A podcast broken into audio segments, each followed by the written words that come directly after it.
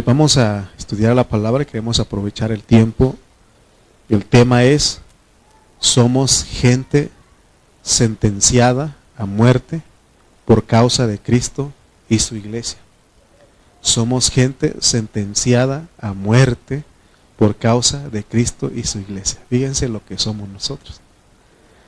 Eh, vamos a leer este, algunos versículos. Vamos a leer 2 de Corintios 1, 8, 9 y 12. Vamos a leer estos tres versículos. Les pido que se pongan de pie y leamos juntos la palabra de Dios.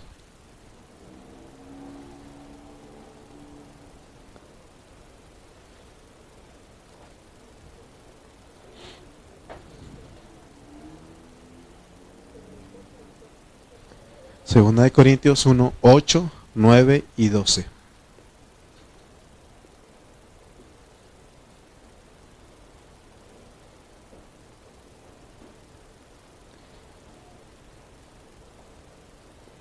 Vamos a leer todos los versículos hasta el 12, del 8 al 12, ¿ok?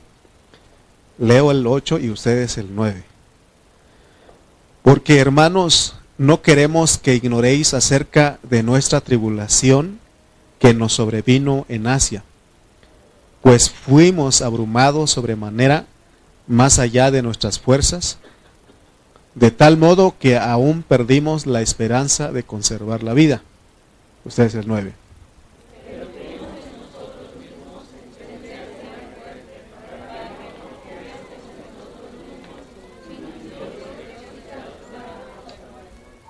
El cual nos libró y nos libra, y en quien esperamos que aún nos librará de tan gran muerte.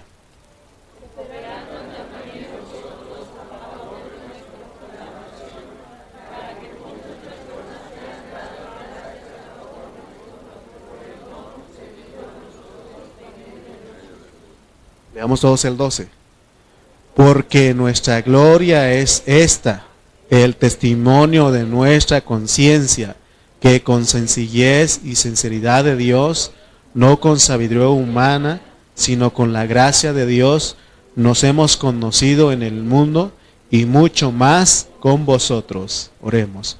Padre Celestial, en esta mañana, Señor, estamos delante de ti porque esta es nuestra vida, este es nuestro lugar, este es el lugar que tú nos has colocado, nos has puesto, Señor.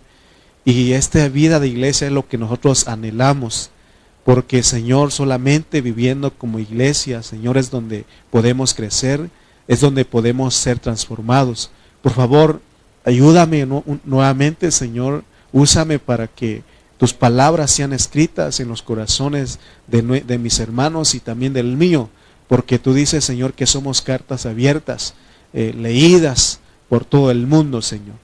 Por eso, Padre, estamos aquí en esta mañana y ayúdanos a recibir tu palabra en humildad, en mansedumbre. Gracias, gracias por todos los que están aquí con nosotros y también aún por nuestros hermanos de Chimalpa y de todos los lugares que nos están eh, escuchando y nos están viendo en esta hora, Padre.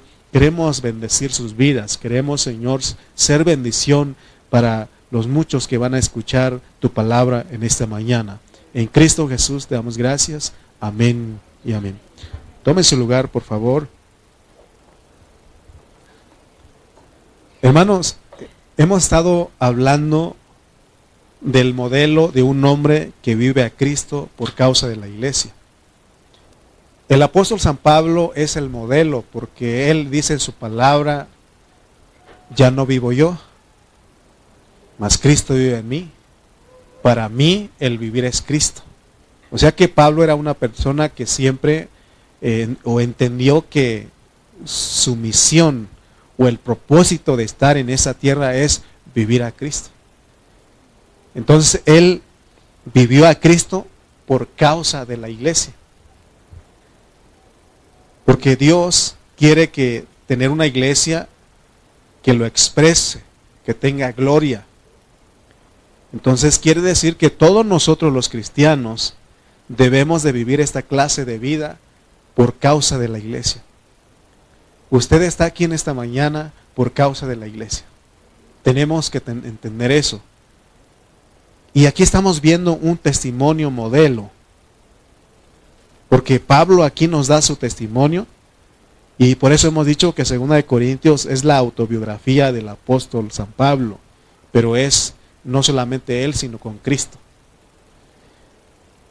El Señor Jesús anunció unas poderosas palabras en Juan 10:10. 10, y él dijo, yo he venido para que tengan vida y en abundancia. Yo he venido para que tengan vida y para que la tengan en abundancia. Lo que hace Dios con nosotros cuando inicialmente venimos a la vida de la iglesia, cuando Él nos alcanza, cuando nos convertimos a Él, nos da la vida divina. Su misma vida nos da. Y esa vida Él quiere que abunde en nosotros. Eso significa que Él no vino para darnos enseñanza. Por eso ya tiene un buen ratito que nosotros, desde que me paro aquí, les digo, no traigo buena enseñanza, buena doctrina. Sino que lo que quiero transmitirles es vida a través de las palabras que hablamos aquí. Jesús, el Señor Jesús, Él pronunció esas palabras porque en griego la idea cuando Cristo dijo, yo he venido para que tengan vida, es que entendamos que Él no dijo que vino para que tuviéramos doctrina o enseñanza, sino que Él dijo que ha venido para que teniendo vida, esa vida abunde en nosotros. Esa es la idea en griego, porque ya tenemos la vida, teniendo vida. No es que vamos a tener, teniendo vida, ya tenemos la vida porque cuando Él viene, eh, cuando venimos, nos convertimos a Él, creímos en Él y lo recibimos, recibimos la vida. Entonces las dos epístolas que escribió Pablo, las dos epístolas de primera y segunda de Corintios, que él escribió a la iglesia en Corinto, esas epístolas están relacionadas entre sí. Porque si nosotros las leemos cuidadosamente nos vamos a dar cuenta que están en dos esferas diferentes, pero están relacionadas. Hemos dicho que la primera epístola habla acerca de los muchos problemas que había en la iglesia en Corinto. ¿Se acuerdan que hablamos de todo eso? ¿Cuántos problemas había? ¿Cuánto? ¿Cuánto? ¿11? ¿15? ¿20? ¿30? ¿Cuántos habían? 11. Se dan cuenta que voy a tener que regresar otra vez a enseñar. ¿Cuál es el primer problema? La división. Ok, muy bien. Entonces vemos que en esa iglesia había problemas, pero también Pablo ahí en esa epístola nos habló de cómo solucionar esos problemas. Y la solución para esos problemas, de esos 11 problemas y más problemas que llegaran a surgir en la iglesia, es que todos los creyentes debemos vivir a Cristo por causa de la iglesia. Ese punto precisamente es el que vincula a Segunda de Corintios de vivir a Cristo por causa de la iglesia. Porque les dije que en Segunda de Corintios se nos presenta a una persona modelo que vive a Cristo por causa de la iglesia. Pablo no tenía otra intención de vivir la vida de Cristo, de vivir las palabras de vida. no, es, no era para impresionar de qué tan espiritual era él, sino que era por causa de la iglesia. Porque mientras más maduramos, nosotros más crecemos, empezamos a tener cuidado, cuidamos a los hermanos. Cuidamos de ellos, los ayudamos, ¿verdad? A que no se aparten de la fe. Ahí estamos con ellos. Pero mientras nosotros no crezcamos, siempre vamos a requerir de cuidado, de ayuda. Está bien por un tiempo recibir ayuda, el cuidado, pero de ahí no tenemos que quedar. Necesitamos nosotros madurar, crecer, madurar, para que podamos nosotros cuidar de otros hermanos. Esa es la idea de Pablo, porque eso es vivir a Cristo. Vivir a Cristo por causa de la iglesia. Entonces pongamos atención porque para, vivir ese modelo, nosotros necesitamos algo que dijimos en, el mensaje anterior. ¿Se acuerdan? En el miércoles hablábamos que, que necesitamos algo que nos lleva a vivir a Cristo, que nos capacita a vivir a Cristo. Ok. Para los que no vinieron el miércoles, les voy a recordar. Y también para, voy a recordar a los que sí vinieron, a lo mejor no se acuerdan. ¿Qué decíamos de los que están ministrando la alabanza? ¿Qué necesitan ellos? Gracia. Cualquier cosa que hagas en la vida de la iglesia, necesitas gracia. Gracia. Y se acuerdan que creo que era un domingo que pusimos una imagen, ¿se acuerda? De eh, si, tu si tu cuerpo no quiere venir a la iglesia, ¿cómo está? Si tu carne, dice, no quiere ir a la iglesia, la que ella no manda. Nosotros tenemos que entender que nuestro cuerpo, nuestra carne, no tiene esa fuerza, ese poder para vivir a Cristo. Dijimos que este cuerpo se enferma, este cuerpo se va debilitando, se cansa, pero hay algo en nosotros, que es la vida de Dios, que es la gracia. Hermanos, la verdad, créame lo que estoy diciendo. Muchas veces yo me he sentido mal. Pero ¿saben dónde yo me siento sin ninguna molestia? ¿Dónde creen ustedes? En la iglesia, con los hermanos. Y yo le digo a este cuerpo, tengo, tenemos que hablarle a este cuerpo. ¿Sabes qué carne? Estate en paz. Porque yo vine a recibir la palabra. Estate en paz, no te inquietes. Porque dice, ella no manda. Dice Pablo que él dice que él obliga a su cuerpo y lo pone en servidumbre. ¿Cómo usted obliga, usted ha obligado a alguien alguna vez? ¿A quiénes ha obligado usted alguna vez? A sus hijos, ¿sí o no? ¿Y cómo le dice usted a, sus, a su hijo? Usted tienes que hacer esto y esto. Lo mismo tiene que tener decir al cuerpo. Mira, a veces quisiera yo traer unos esos palillos de, para los dientes. ¿Sabe para qué? Para que usted se pique el dedo. Para que no le dé sueño. No se crea. Decir, hermano, qué malo. ¿eh? No, pero necesitamos hablar a nuestro cuerpo. Mire, ¿cómo le dicen ustedes a sus hijos? Hijito, vamos a la reunión pórtense bien. ¿Sí o no? ¿Cuántos han hecho eso? Pórtense bien, no quiero que se estén levantando, vamos a la reunión, ¿sí o no? Lo mismo tiene que hacer con su carne, porque su carne siempre va a estar ahí. Es una carne que no quiere nada con las cosas de Dios. Pero dice que nosotros tenemos que obligarla. Pablo obligaba a su cuerpo, a su carne, para que pudiera venir a la reunión. Miren, les he dicho a ustedes, ¿no? Cuando hace mucho calor, ¿qué hace uno? ¡Ay, qué calor! ¡Ay, qué calor! Así estamos, ¿no? ¿Y sabe qué hace usted? Más calor tiene. ¿Por qué? Porque hace el movimiento. ¿Sí? Nosotros deberíamos, carne, espérate, aguanta un momento.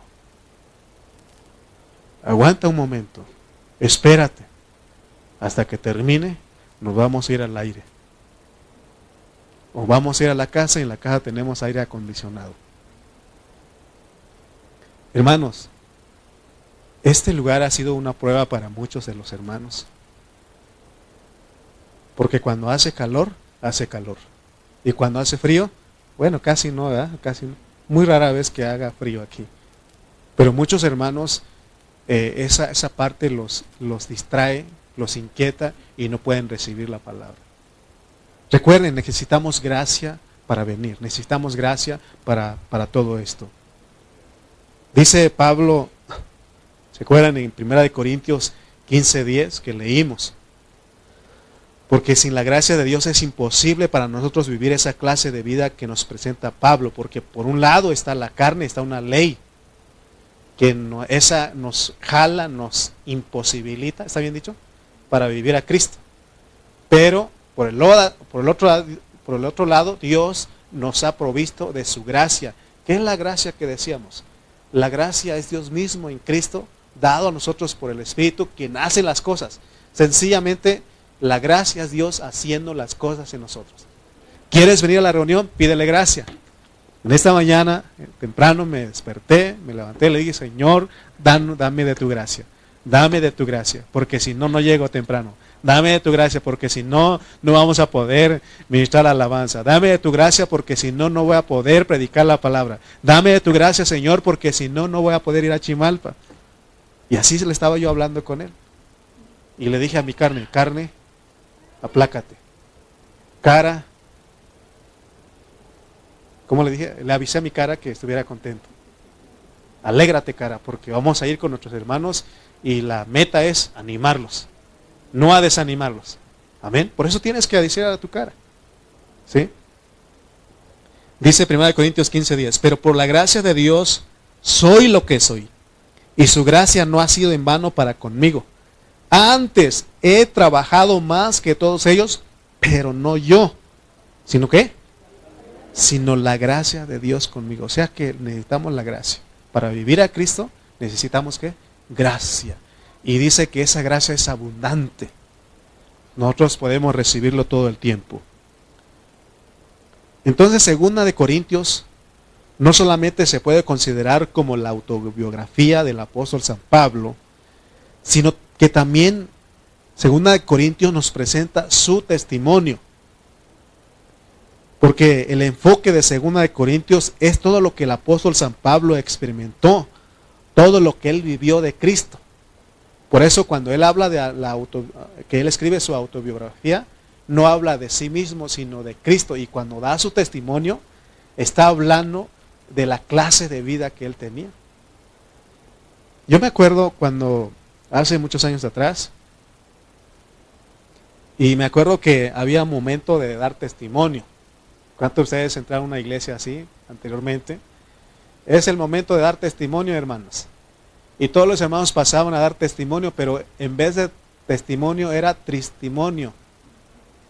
Porque hablaban de todo lo que ellos sufrieron, de todo lo que les pasó en su vida antigua, pero gracias a Dios que me salvó, hermano. Y esa era la forma de, de, de los, así se creía que era el testimonio. Pablo no estaba hablando de eso. Y quizá en algún momento él menciona de cómo era su vida, pero dice, todo es basura. Lo que más preocupó, procuró Pablo es hablar de su testimonio de la vida de Cristo. Dice 2 Corintios 1, 7 al 8. Y nuestra esperanza respecto de vosotros es firme, pues sabemos que así como sois compañeros en las aflicciones, también lo sois en la consolación. Porque hermanos, dice, no queremos que ignoréis acerca de nuestra tribulación, que nos sobrevino en Asia, pues fuimos abrumados sobremanera más allá de nuestras fuerzas, de tal modo que aún perdimos la esperanza de conservar la vida. Estas palabras no son doctrinales, sino que son palabras de un hombre que vivió a Cristo, pero por causa de la iglesia. Llevemos eso en nuestra mente hoy. Tenemos que vivir a Cristo, vivir la vida de Cristo por causa de la iglesia.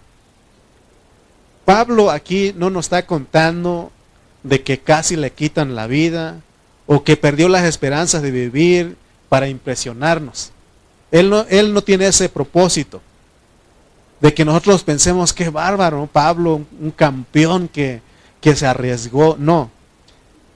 Definitivamente Pablo no está tratando de sobresalir de los demás hermanos, sino que él vivió esa clase de vida aún sentenciándose a muerte por causa de la iglesia. Porque vivir a Cristo no es que todo vaya bien. Vivir a Cristo no es de que todo de maravillas. Vivir a Cristo también es que nosotros nos sentenciemos a muerte. Que entendamos, hermano, que todos los días nos estamos muriendo y que la muerte está aquí. Que podemos morir. Que podemos eh, eh, sufrir, morir por causa de la iglesia por causa del Evangelio. Una cosa que experimenté eh, cuando hace, hace dos años, sí, hace dos años cuando fuimos con los jóvenes a dosis allá en Exmiquilpan. Y yo traía la presión muy, muy alta. Eh, la, la, parte de, que tiene ser 80, 70, 80 la traía yo como 95, 96, casi llegaba a 100. Y me decían los doctores, ese es el peligroso. Usted puede traer el otro como hasta 180, 190. Juanito ha traído hasta 300, no, no, Pero eso no hay, sí, sí es peligroso, pero no es tanto como el otro. Entonces yo traía casi a 100 y sentía, me sentía tan mal, pero tenía que predicar ahí. Y yo decía, Señor, si aquí caigo, está bien, tú así lo quisiste. Y es lo que Pablo decía. Él decía que él se, él, eh, se sentenciaba a sí mismo a muerte. Entonces, este, como punto número uno, tenemos que saber que segunda de Corintios es vivir a Cristo por causa de la iglesia. Vivamos a Cristo por causa de la iglesia. Ya hemos visto, se recuerdan que hemos visto que Primera de Corintios trata de los muchos problemas, ya lo dijimos, y que son dos categorías. La primera categoría se encuentra en la esfera humana, ya que nosotros como humanos tenemos muchos problemas. Y la segunda categoría es que está en la esfera de la administración divina, pero también hay problemas. Nosotros como individuos tenemos problemas, nos metemos en problemas por nuestra humanidad con los hermanos, pero también en la administración, la forma de llevar a cabo la, administración de la iglesia, también hay problemas.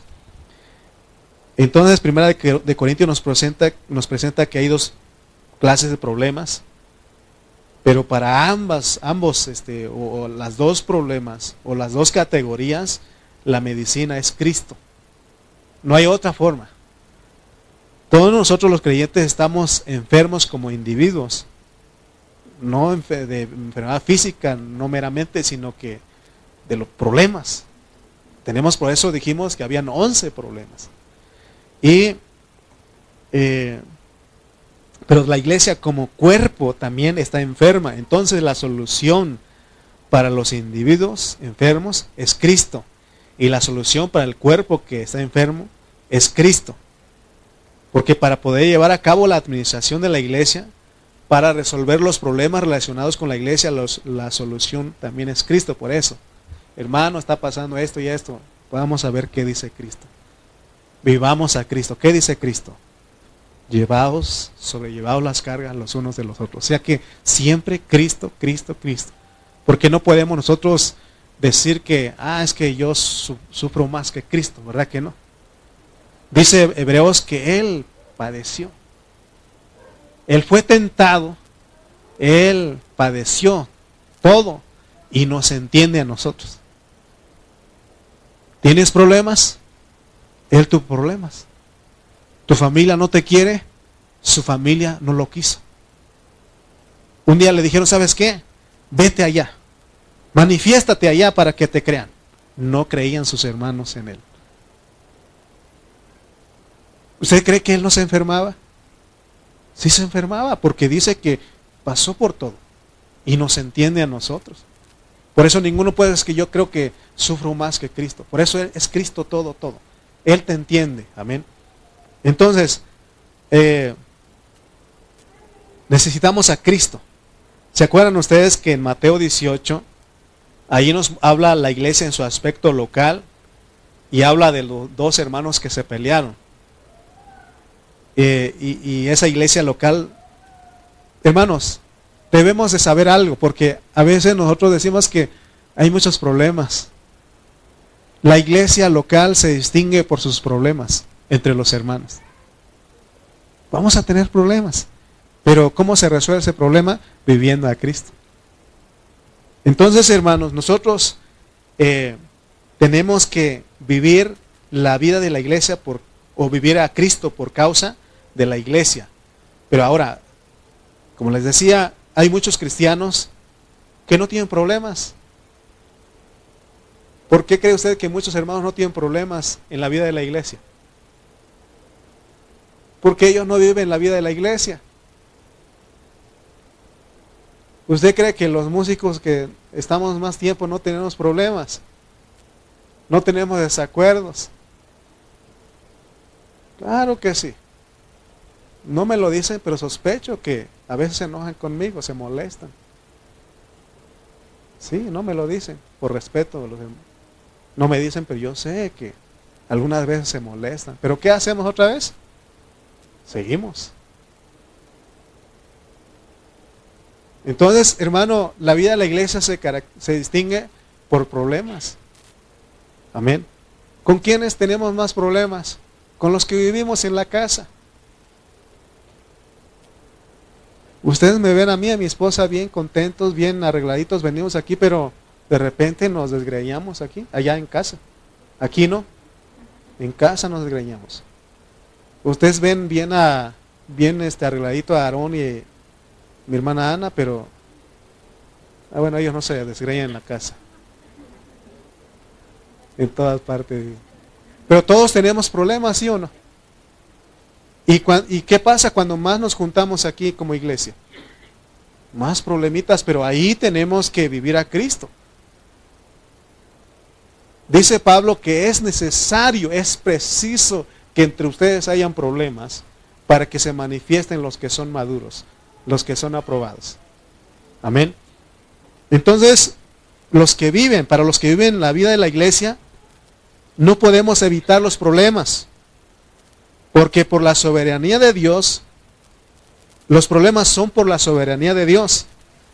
Son necesarios para, para que se manifiesten los que son aprobados. El otro día estaba platicando con su hermano Marco Antonio, hoy no pudieron venir. Pero él está, estábamos platicando sobre este punto, ¿no? De que, y él hace sus publicaciones por Facebook y, él dice que, que todo es por soberanía de Dios. Entonces nosotros debemos de entender que Dios nos ha puesto como iglesia, pero a funcionar. Pero en esa, en esa función, en ese funcionar, va a haber problemas. Y en esa iglesia, en esa vida de iglesia, nosotros debemos de tener una actitud. Hermanos, oigan bien, las reuniones de la iglesia son muy importantes. Las reuniones de la iglesia son muy importantes. Pero si esas reuniones que venimos de la iglesia no se llevan a cabo conforme al corazón de Dios, nosotros no vamos a funcionar correctamente como iglesia. Si yo le preguntara a usted, porque usted ya tiene tiempo con nosotros aquí, ¿cómo funciona la iglesia en donde usted se reúne? Es importante que cada uno de nosotros sepamos cómo funciona la iglesia donde nosotros nos, reunimos. Porque otra pregunta sería, en esa iglesia donde, aquí donde usted se reúne, ¿está funcionando conforme al corazón de Dios? ¿Cómo podemos nosotros como iglesia mantenernos sanos? Porque Dios nos pone a, Primera de Corintios como una iglesia que no estaba funcionando conforme al corazón de Dios. Por eso Dios nos mete a estudiar Primera de Corintios y ahora Segunda de Corintios porque el deseo de Dios es que funcionemos conforme al corazón de Dios. ¿Cómo puede una iglesia verdaderamente tocar el corazón de Dios? ¿Usted sabe que en la iglesia donde se reúne es una iglesia que está tocando el corazón de Dios? Ustedes tienen que estar seguros. No es de que, este, es que ahí está toda la gente. No, usted tiene que saber si realmente aquí nosotros estamos funcionando de acuerdo al corazón de Dios. Si estamos tocando el corazón de Dios. Hermano, si ustedes se han dado cuenta, una de mis oraciones es, Señor, queremos tocar tu corazón. Señor, queremos hacer tu voluntad. Enséñanos, corrígenos, ayúdanos, porque hay un temor en mi corazón. Usted también debe tener esa, ese, ese temor. Que todo el tiempo, yo doy gracias a muchos de mis hermanos que están orando por mí. Están orando por mí por la, para que cuando yo hable la palabra, sea una palabra que venga desde el cielo, desde el corazón de Dios. Porque podemos nosotros, hermanos, eh, fallar, podemos desviarnos, podemos enseñar error. Ahora, otra cosa que quiero que veas, la iglesia es para disfrutar a Cristo. La iglesia es para disfrutar a Cristo. ¿Qué entendemos por disfrute? ¿Qué entendemos por disfrutar? ¿Alguien sabe? ¿Cómo? Algo sabroso algo rico. ¿Sí? Debemos de, cuando hablamos de la iglesia es para disfrutar de Cristo, tenemos que tener el entendimiento de que la iglesia es como un restaurante. Es como un restaurante, es como un lugar donde venden comida. Es cuando usted va al restaurante y, donde usted puede disfrutar un rico platillo. ¿Por qué decimos que la iglesia es como un restaurante que venimos a comer? Porque desde el principio de la Biblia Dios nos revela, Él se revela como comida. Ahí con los varones, nuestro hermano Aarón ha estado enseñando, él por el otro día puso un ejemplo de, del árbol de la vida que representa a Dios y es comida. Entonces lo primero que Dios le dice a Adán cuando pone en el huerto del Edén es que coma. No hay ninguna otra otro lugar donde encontremos que, que Dios le diga, sabes qué, tienes que trabajar, tienes que hacer esto, tienes que hacer lo otro para que puedas comer. Lo único que Dios le dice, come, come. Y Él se pone como un árbol de vida ahí. Esa es nuestra base para decir que la iglesia es un restaurante. Es donde nosotros venimos a comer porque venimos a disfrutar. Si usted es gobernado por ese pensamiento, usted va a anhelar venir a este lugar. Su actitud, la actitud con que usted venga a esta reunión va a ser diferente. Que usted siempre va a venir a disfrutar. Nosotros, en lo literal, ¿qué decimos? ¿Qué vamos a comer? Y si usted conoce de un restaurante donde, le, donde hacen, cocinan bien, donde hay buenos platillos, desde el momento que le dicen, vámonos para allá, usted dice, ah, vamos a comer rico. ¿Verdad que usted no va a cualquier lugar a comer? Usted sabe y dice, hay que darnos un gustito, ¿no? Y no hay, no hay problema, hay que pagar lo que sea con tal de disfrutar. Lo mismo aquí. Usted tiene que pagar un precio. ¿Cuál es el precio? Estar dispuesto a aguantar estas dos horas. Y que usted le diga a su cuerpo, a su carne, carne, despiértate. Carne, disfruta. Carne, coopera porque venimos nosotros a disfrutar a Cristo. Amén. Porque la preocupación de Dios es que, que nosotros seamos alimentados. Así que cada vez que vengamos a la reunión de iglesia, vengamos con ese pensamiento, que venimos a ser alimentados, que venimos a alimentarnos, que venimos a disfrutar un rico platillo. Dios nos quiere a todos nosotros reunidos. Por eso te decía que las reuniones de la iglesia son bien importantes. Dios nos quiere a todos nosotros reunidos con el propósito de ser alimentados. Pero si alguno de nosotros no viene con esa disposición de comer, cuando viene a la reunión, ni aunque el mismo Jesús te esté predicando aquí, que es el mejor platillo, creo que no lo vas a disfrutar. Porque no vienes con una actitud, de, con esa disposición de disfrutar, de comer. En lo literal, yo soy una, tengo esa actitud. Cada vez que me dicen los hermanos, hermanos, lo invito a comer, yo voy. Es lo que más me satisface a mí, lo, literal. A ninguno le digo no. A todos les digo sí. Me dicen, hermano, vamos a ir a comer. Claro, ¿a qué horas? ¿Qué llevo? Siempre esa disposición. Comer, comer, comer. En lo espiritual también debe ser lo mismo. Comer, comer. Todos tenemos que traer la disposición como cuando uno va a un restaurante. Vuelvo a preguntar, ¿qué hace usted cuando llega a un restaurante? Se llega y solo, porque lo primero que hacen es que le dan el menú. ¿Será que usted nada más lee el menú y ya se levanta y se va? ¿Qué hace usted? Después de leer el menú dice uno, ah, ¿qué pido? ¿Qué pido? ¿No? ya está uno, agarra un tiempo para ver, ah, este se ve rico. Hasta uno le pregunta al chef, ¿y esto cómo va? No, pues traes esto y lo otro y lo otro. Ah, denme eso. ¿Sí o no? Así hace uno cuando va al restaurante. Ustedes no van, eh, llegan, ah, mejor vámonos a la casa. ¿Verdad que no? Usted va a disfrutar algo, un platillo. Y usted dice, yo pago lo que sea. Porque a veces, te, si imagínense, te dijeran, ¿y traes con qué pagar? Claro, por eso estoy aquí. ¿Sí o no? Entonces, hermanos, este, lo mismo aquí en la iglesia. El menú. La Biblia es el menú de todo lo que nosotros podemos comer. Por eso, trae trajiste el menú hoy. ¿Trajeron el menú? ¿Sí? ¿No trajeron la Biblia? Dígame, pues. ¿En la Biblia?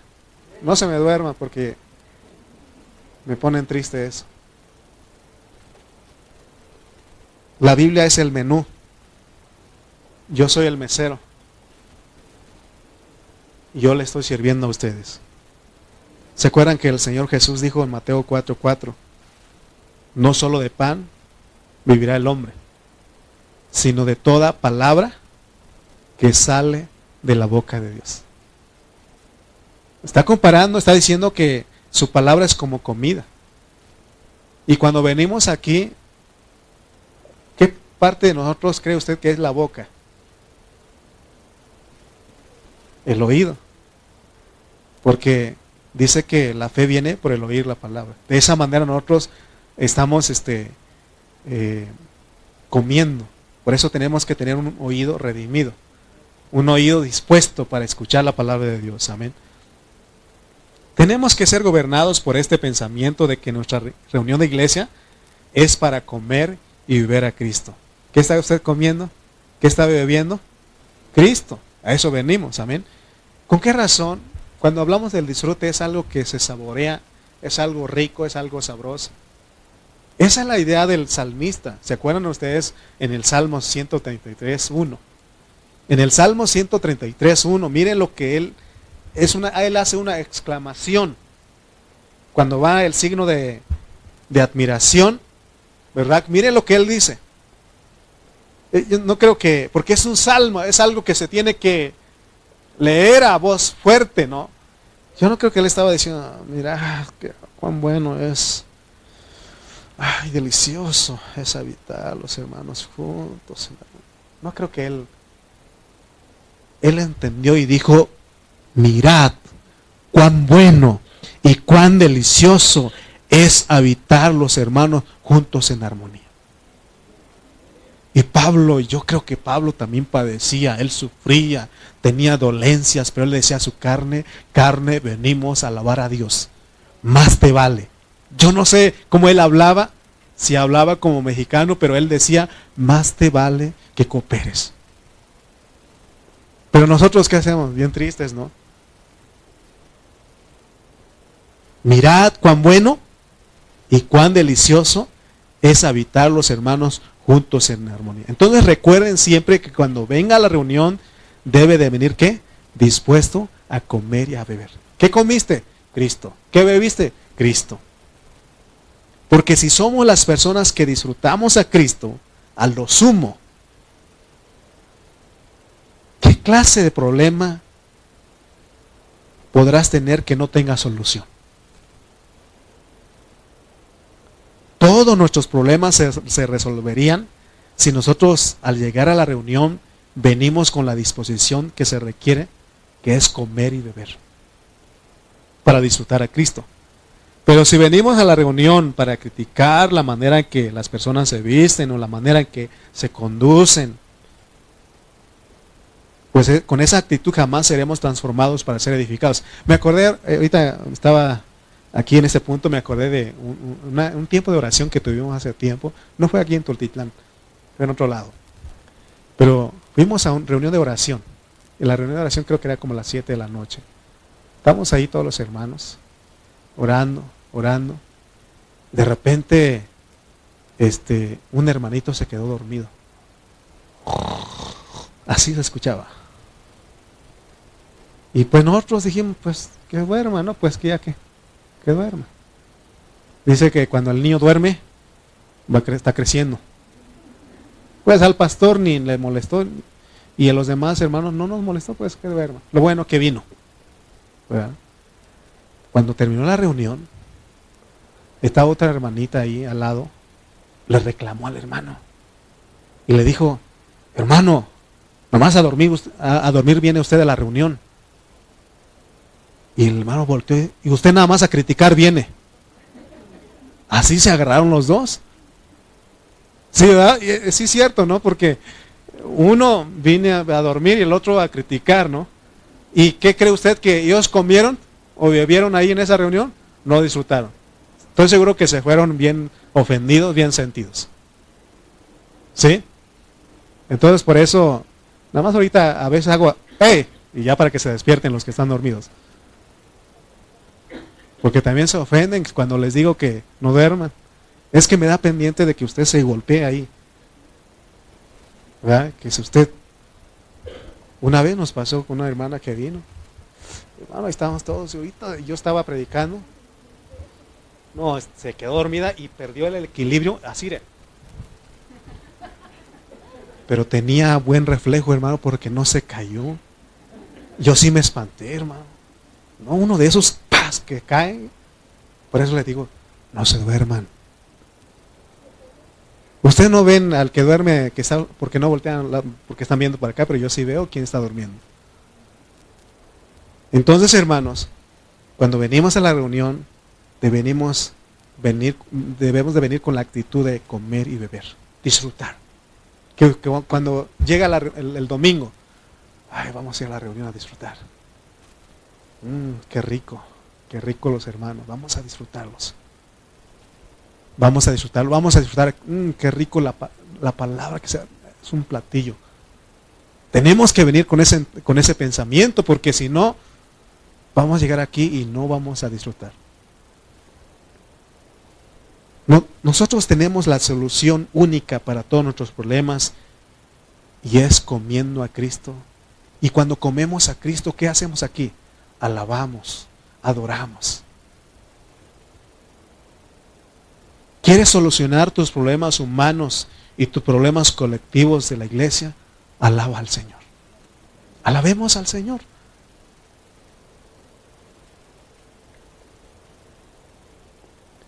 Hebreos 13, 15 dice, así que ofrezcamos siempre a Dios por medio de él sacrificio de alabanza, es decir, fruto de labios que confiesan su nombre. Así que ofrezcamos siempre a Dios por medio de él sacrificio de alabanza. Hermano, la alabanza es un sacrificio. Eso lo pirateé de mi hermana Karina el otro día. ¿En qué consiste un sacrificio? Un sacrificio es una ofrenda y una ofrenda implica muerte y pérdida. Entonces la alabanza ofrecida a Dios es a costa de algún sufrimiento. Dios desea que como hijos le alabemos al despojarnos de nosotros mismos porque al experimentar al Cristo crucificado en medio de las situaciones que nos hieren, quebrantan o lastiman, hay una hermosa alabanza. ¿Estás enfermo? ¿Tienes problemas? ¿Te estás muriendo? Alaba a Dios. Él es la solución. Por eso nuestro tema es sentenciados a muerte. No hay otra cosa. ¿O quiere que le lleve a que le baile a Chalma a ver si le ayudan algo? ¿Verdad que no? ¿Cuál es la solución? Cristo. Cristo, a pesar de la situación, alabemos a Él. Porque eso se vuelve un sacrificio. Ese es el mejor sacrificio cuando tú estás sufriendo, estás en problemas, estás en cualquier situación, le alabas. Alabemos al Señor. Entonces cuando Pablo escribió a los Corintios la primera epístola, él les habló, les exhortó fuertemente, pero ellos se arrepintieron, fueron sanados. Hermanos, el propósito de estudiar de esto, lo que estamos hablando, es para que aprendamos a vivir a Cristo, para que llevemos una vida apropiada de iglesia. Recuerden que vivir esta vida es por causa de la iglesia. Porque ¿cómo podemos llevar a cabo la administración divina? Solamente viviendo a Cristo, viviendo la vida de la iglesia. Por eso Dios nos ha dado el Espíritu, para que no tengamos excusa de que no se puede.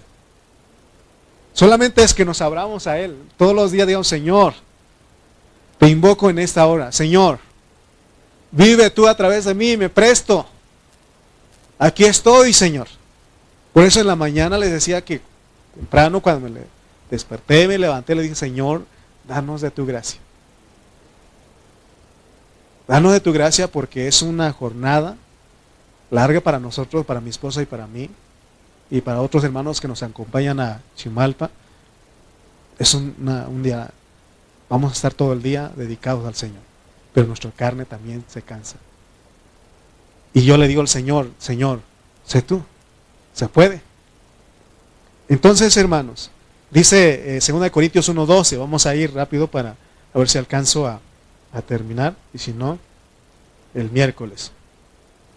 2 Corintios 1.12, porque nuestra gloria es esta, el testimonio de nuestra conciencia que con sencillez, sencillez y sinceridad de Dios, no con sabiduría humana, sino con la gracia de Dios, nos hemos conducido en el mundo y mucho más con vosotros. Lo que el apóstol Pablo está diciendo es que tenemos es que tenemos el testimonio de nuestra conciencia.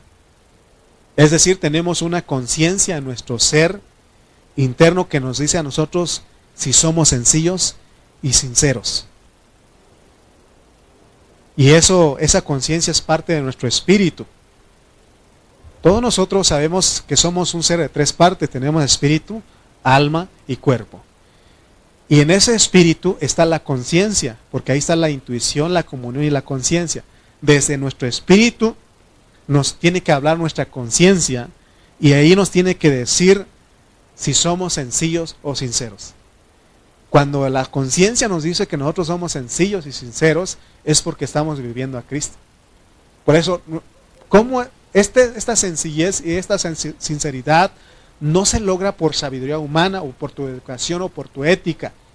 Esto se logra, hermano, por vivir a Cristo. Por eso, hermano, vivamos a Cristo. Y esa es nuestra gloria. Que podamos decir, ah, mi conciencia me dice que sí soy sencillo y sincero. Porque podemos aparentar. Por eso te pregunto en esta hora, ¿qué le dice su conciencia a usted? ¿Le dice que usted es sencillo? ¿Que es sincero? ¿Qué le dice? Creo que a muchos de nosotros la conciencia tú eres orgulloso. ¿Sabías? Eres orgulloso. Aún eres hipócrita. Pero no te preocupes porque hay una solución. ¿Cuál es la solución? Vivir a Cristo.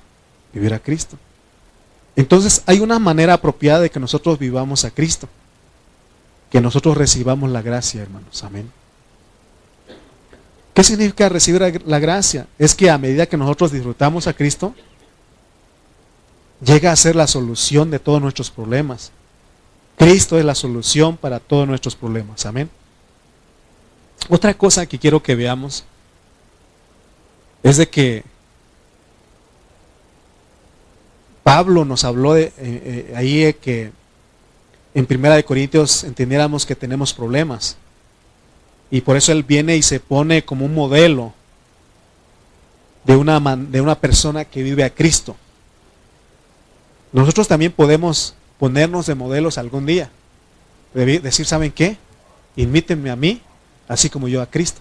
Porque Pablo vivía a Cristo. Entonces, pero no es nada más decirlo, sino que así como Pablo los que lo rodeaban podían ver a Cristo en él. ¿Qué te dicen los que te rodean a ti? ¿Ven a Cristo en usted? ¿Ven a Cristo en, mí? Hermanos, eso, esto es bien, bien este, delicado, porque si no nosotros podemos quedarnos en el punto de que pensamos que estamos bien delante de Dios, estamos haciendo las cosas. Pero para eso Dios dice, ve a tu conciencia. Pregúntale a tu conciencia. ¿Qué es lo que dice tu conciencia? Amén. Vamos a leer eh, Segunda de Corintios 1.8. Dice Segunda de Corintios 1.8, porque hermanos, no queremos que ignoréis acerca de nuestra tribulación que nos sobrevino en Asia pues fuimos abrumados sobremanera más allá de nuestras fuerzas, de tal modo que aún perdimos la esperanza de conservar la vida. Nuestro mensaje es sentenciados a muerte por causa de Cristo y la iglesia. En otras palabras, Pablo dice, yo quiero testificar esto, hermanos, pero no como doctrina, sino quiero darles mi, mi propio testimonio. Quiero testificarles de que cuando yo estuve en Asia, yo fui sometido a gran presión. Eso es abrumado. De tal manera que perdí hasta las esperanzas de vivir, es lo que él estaba diciendo. Él nos dice que fue presionado más allá de sus fuerzas. ¿Alguno de ustedes les ha pasado alguna vez eso? Que ya no podemos. Ya no puedo, estoy hasta acá. Ya no puedo. ¿Alguien alguna vez ha dicho eso? Así estaba Pablo. Fue presionado. Fue presionado más allá de su capacidad. De tal modo que perdió las esperanzas de vivir. ¿Por qué? Porque vio tan decidido a sus enemigos de que, lo que, de que ellos lo querían matar y lo iban a matar. ¿Se acuerdan que el miércoles hablamos de que Lucas nos narra el, eh, perdón, que Lucas nos narra en el libro de los Hechos que hubo un alboroto eh, en Éfeso, en un teatro. Y se acuerdan que todos los seguidores de la, de la diosa Diana se levantaron y querían lincharlos, querían matarlo, estaban decididos. Y ahí pues Pablo se dio cuenta, dijo, aquí nos quedamos. Pero dice el versículo 9, pero tuvimos en nosotros pero tuvimos en nosotros mismos sentencia de muerte.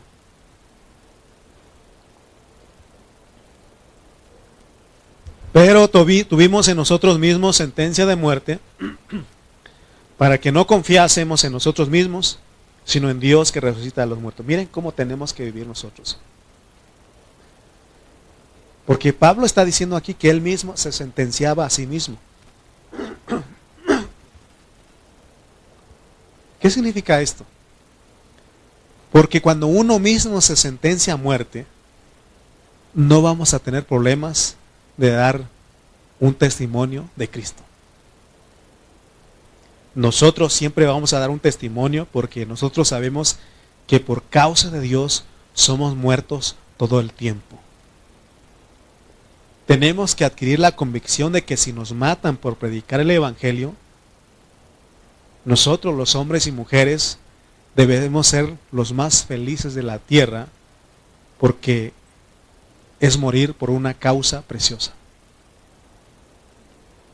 Amén. ¿Se acuerdan ustedes de un profeta que se llamaba Agabo? Dice que un día estaban ahí todos reunidos, agarró el cinto y dijo, ¿de quién es este cinto? Dice el Espíritu Santo que lo van a azotar en Jerusalén, le van a hacer esto y el otro. No sé qué, si alguno de nosotros nos hubieran dicho esa, dado esa profecía, ¿qué, qué haríamos, qué hubiéramos hecho nosotros? ¿Usted sabía, hubiera subido a Jerusalén si sabía que lo iban a azotar? Uno diría, pues dice el Espíritu Santo que no vaya, ¿no? Pero Pablo, ¿qué dijo? En Hechos 21:13 él dice, Pablo subió con un, con un pensamiento que lo gobernaba. Dice Hechos 21:13. Entonces Pablo respondió, fíjense cómo estaban los hermanos. Y, y es, es algo natural, podemos decir, porque uno se puede compadecer de alguien que está sufriendo o aún que sabe uno que le van a hacer algo. Cuando algunos de nuestros hermanos dicen, hermano, estoy enfermo, tengo esto, uno sufre. O ustedes se alegran, ¿verdad que no? Nosotros lloramos con ellos. Pero fíjense, hay algo que Dios nos quiere enseñar hoy. Dice Hechos 21:13. Entonces Pablo respondió, ¿qué hacéis llorando y quebrantándome el corazón? Porque yo estoy dispuesto no solo a ser atado, más aún a morir en Jerusalén por el nombre del Señor Jesús. Es lo que él quiere decir cuando dice sentenciados, porque tuvimos nosotros mismos sentencia de muerte. O sea, él mismo dijo, estoy presto, dispuesto a morir. Si estos hombres nos quieren matar, no hay ningún problema porque no podemos escapar. Estoy muerto, así dijo él dispuesto a morir. Quizás alguien diga, es que Pablo fue desobediente ahí porque fue el Espíritu Santo el que le dio la profecía al, al profeta Agabo. Pero Pablo dice, no, es que yo estoy sentenciado a muerte.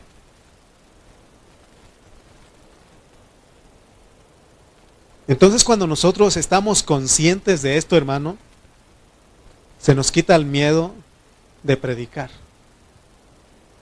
Se nos quita el miedo de vivir la vida de la iglesia, porque muchos hermanos no quieren vivir la vida, de Cristo porque conlleva una gran responsabilidad, un compromiso.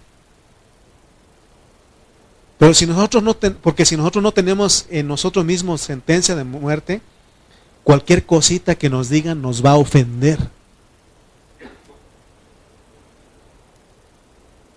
Nosotros nos sentimos, nos ofendemos por cualquier cosita. Porque estamos muy vivos todavía. Yo he conocido a gente que va a los cementerios, a los panteones a reclamar, ya sea al abuelo, al papá que no le dejó nada de herencia, y le van a pelear ahí. ¿Usted cree que el muerto se ofende? Nada que haga, que grite, que haga lo que quiera, no siente. Es la idea aquí. Entendimos que a venir a la reunión vengamos dispuestos a comer, pero por el otro lado vengamos sentenciados a muerte.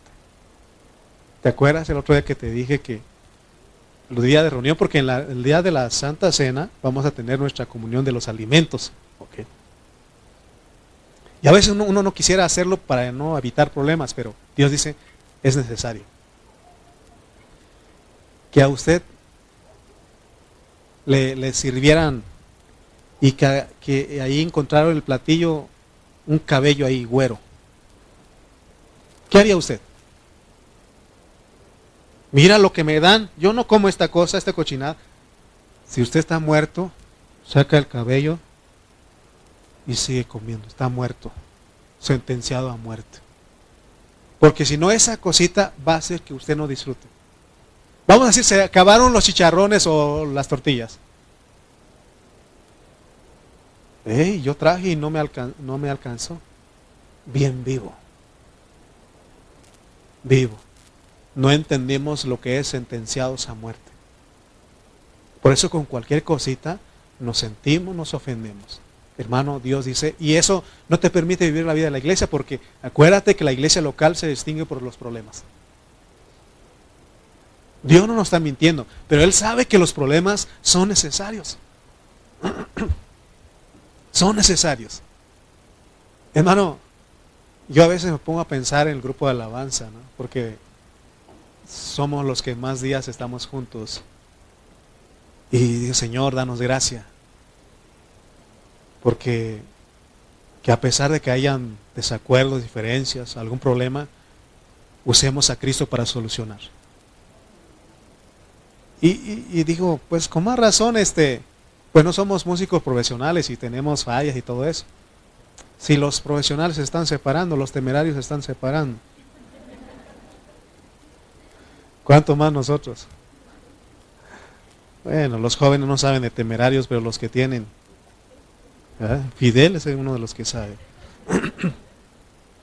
Es muy importante que entendamos lo que es la sentencia de muerte. ¿Por qué? Porque de la única manera que alguien puede vivir en resurrección es cuando está sentenciado a muerte. Pablo y sus colaboradores no confiaban en sí mismos. No te confíes en ti mismo.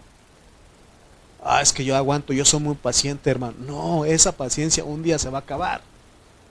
Confía en Cristo sentenciado a muerte, dispuesto a que te maltraten, dispuesto a ser maltratado. Esa actitud debe ser nuestra venida a la reunión. Porque si lo hacemos de esa manera, disfrutamos. Disfrutamos. Porque no solamente Dios venga que vengas como muerto, como sonámbulo, como eh, muerto viviente. Bueno, esa es la idea también porque vienes este, como muerto sentenciado a muerte, pero también vienes vivo, pero porque vas a comer y beber. O sea, fíjense lo misterioso, lo que Pablo nos quiere transmitir. Y hermano, ¿qué clase de evangelio es eso?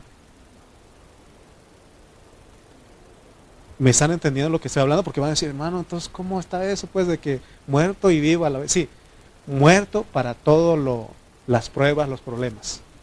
Que no te afecte. Oh, ya se alargó mucho y ya dijo que iba a, a terminar. Sentenciado a muerte. Sentenciado a muerte. ¿Se acuerdan ustedes cuando Pablo alargó su discurso hasta medianoche? Y estaba uno ahí que se quedó dormido. Dice que los jóvenes, era un joven que se durmió, entonces yo creo que los jóvenes se duermen más. Todo el que se queda dormido aquí en la reunión es joven. Y ese se golpeó y se murió. Y Pablo fue y oró por él y por la voluntad de Dios resucitó. No sé si es la voluntad de Dios que alguno de ustedes se caiga, por eso le digo, no se duerman. Despierten. Despierten. Porque puede caerse usted y no sé si en la voluntad de Dios de que usted resucite. Entonces, hermanos, Pablo, estar sentenciado a muerte es vivir a Cristo. Ya no vives tú. Ya no te ofende nada. Pablo no tenía confianza en sí mismo. Su confianza estaba totalmente puesta en el Dios de la resurrección. En el Dios que levanta a los muertos. Por eso te, el otro día les dije, no nunca digas, hermano, yo nunca me enfermo al otro día te vas a enfermar, a ver. Así ha pasado, yo he conocido a gente, hermano, gripa, ni sé qué es eso.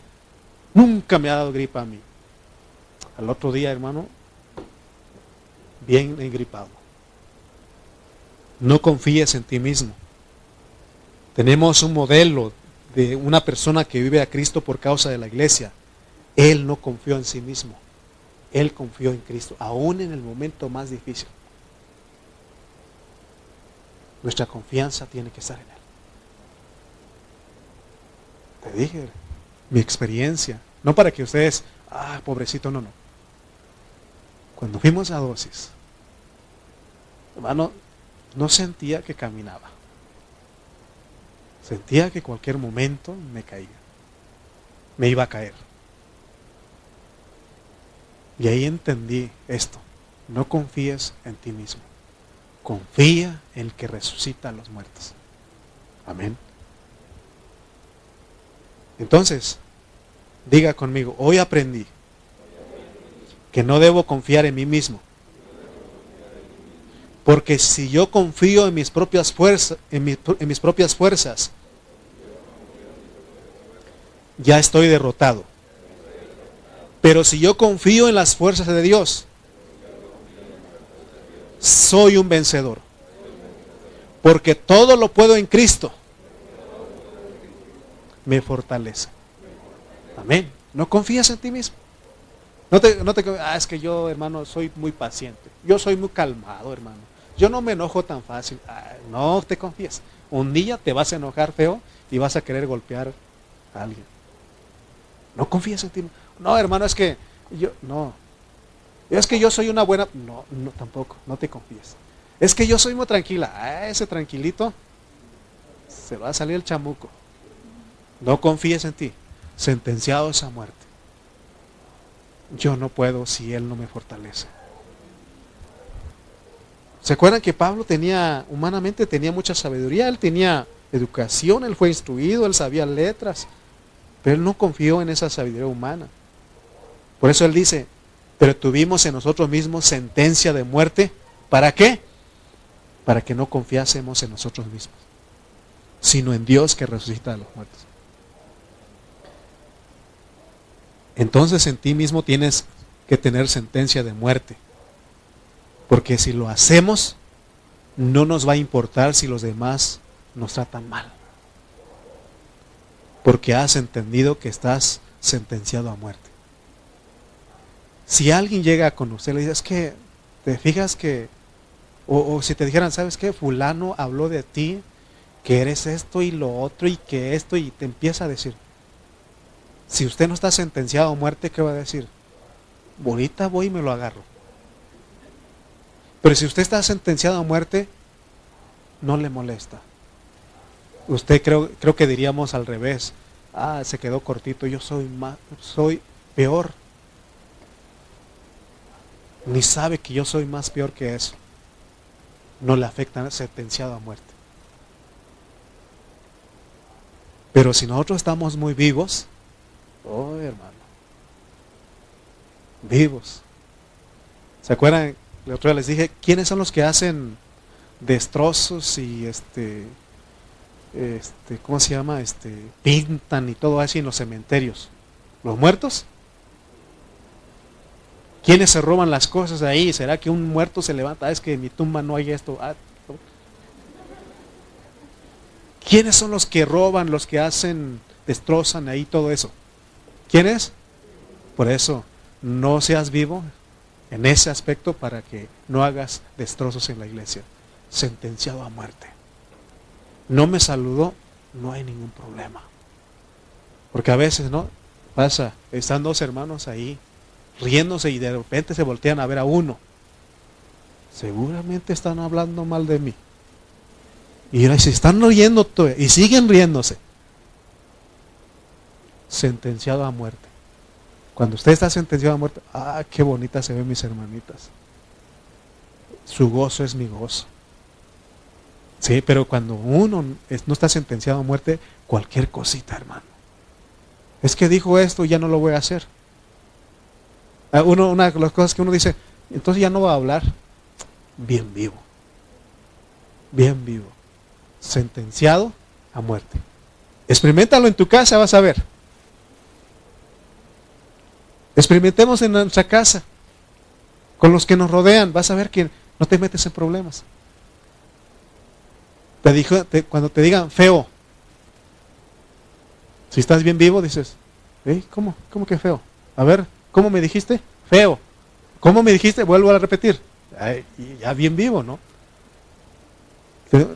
Cuando me dicen feo, ¿qué dijiste? Feo. Ah, sí, ya lo sabía. No pasa nada.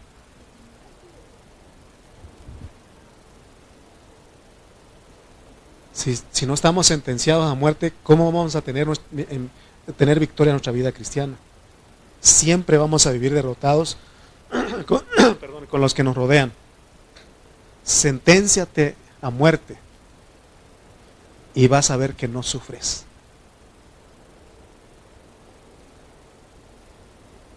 Porque entonces cumplimos cuando la Biblia dice, bendecid y no maldigáis, porque no te molesta nada. Así estaba Pablo. Porque él dice que ahí, en, en Éfeso, Alguien fue y le dijo a, todos los que estaban ahí, los seguidores de la diosa Diana, y le dijeron, ¿sabes qué? Estos hombres predican que la diosa no es nada y que nos estamos quedando pobres porque ya nadie nos compra las cosas. No hubo un alboroto, todos alborotaron. Y querían lincharlos, querían matarlos ahí. O es lo que hace un religioso, ¿sabías eso?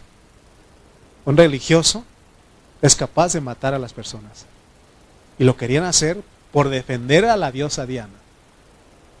Y fue cuando Pablo miró toda la multitud dijo, ay, aquí nos van a agarrar. Sentenciado a muerte. Pero ¿quién creen ustedes que los libró ahí? ¿Quién? Dios. Porque ellos, no creo que, a ver, uno por uno, imagínense tanta multitud y uno por uno, pues ahí lo agarran. Él no se, ¿me van a matar? Aquí estoy. Aquí estoy. Y dice que no era el momento, Dios lo guardó, lo resucitó, para que siguiera predicando la palabra. Amén. Entonces, hermanos, entendamos esto, pues, sentenciados a muerte por causa de Cristo y la iglesia. Porque si estamos bien vivos, ¿qué testimonio vamos a dar nosotros? Y era el hermano. Y era eso que es hermano, ¿eh? Sí, así nos dice la gente. ¿Y eso que es hermano? Y eso que va a su reunión cada domingo, así nos dicen a nosotros. Porque nosotros tenemos mucha culpa. No nos sentenciamos a muerte. Bien vivos. Peleando. No, me pasa cuando voy en el carro y alguien me rebasa. Eh, ¿Qué pasó? Y cuando alguien este, agarra mucho espacio, ¿traes, ¿traerás tráiler o qué? hermano, no debería uno de sentenciarse a muerte. Llega alguien en la cola cuando estás ahí para pagar en el centro comercial y pasa adelante. Llevarás mucha prisa y yo no. Eh, hermano, bien vivo, ¿sí o no? Sentenciado a muerte. Y alguien pasa, no hay problema, estoy muerto. Yo aguanto. No yo, la gracia de Dios conmigo. Sí. Pónganse de pie mejor. Sentenciados a muerte. Hermano, este cuerpo moribundo cada día se deshace, se desgasta. Amén. Vamos a orar. Bendito Dios, te damos gracias en esta mañana, Señor, porque nos das esta palabra, Padre, pero no como doctrina, sino como vida para nosotros. Señor, por favor, danos de tu gracia para que vivamos a Cristo, para que vivamos tu vida, Señor, danos de tu gracia para que podamos sentenciarnos a muerte, para que ya no confiemos en nosotros mismos, sino en ti que Tú eres el que resucitas a los muertos. Gracias, Señor, porque nos estás mostrando cómo llevar la vida de la iglesia. Nos está mostrando cuál es la solución a los problemas, Padre. Gracias te damos en esta hora, Padre. Gracias por tu palabra. Gracias por los corazones que se dispusieron en esta hora. En Cristo Jesús te damos gracias. Amén y amén. Amén. Vamos a continuar con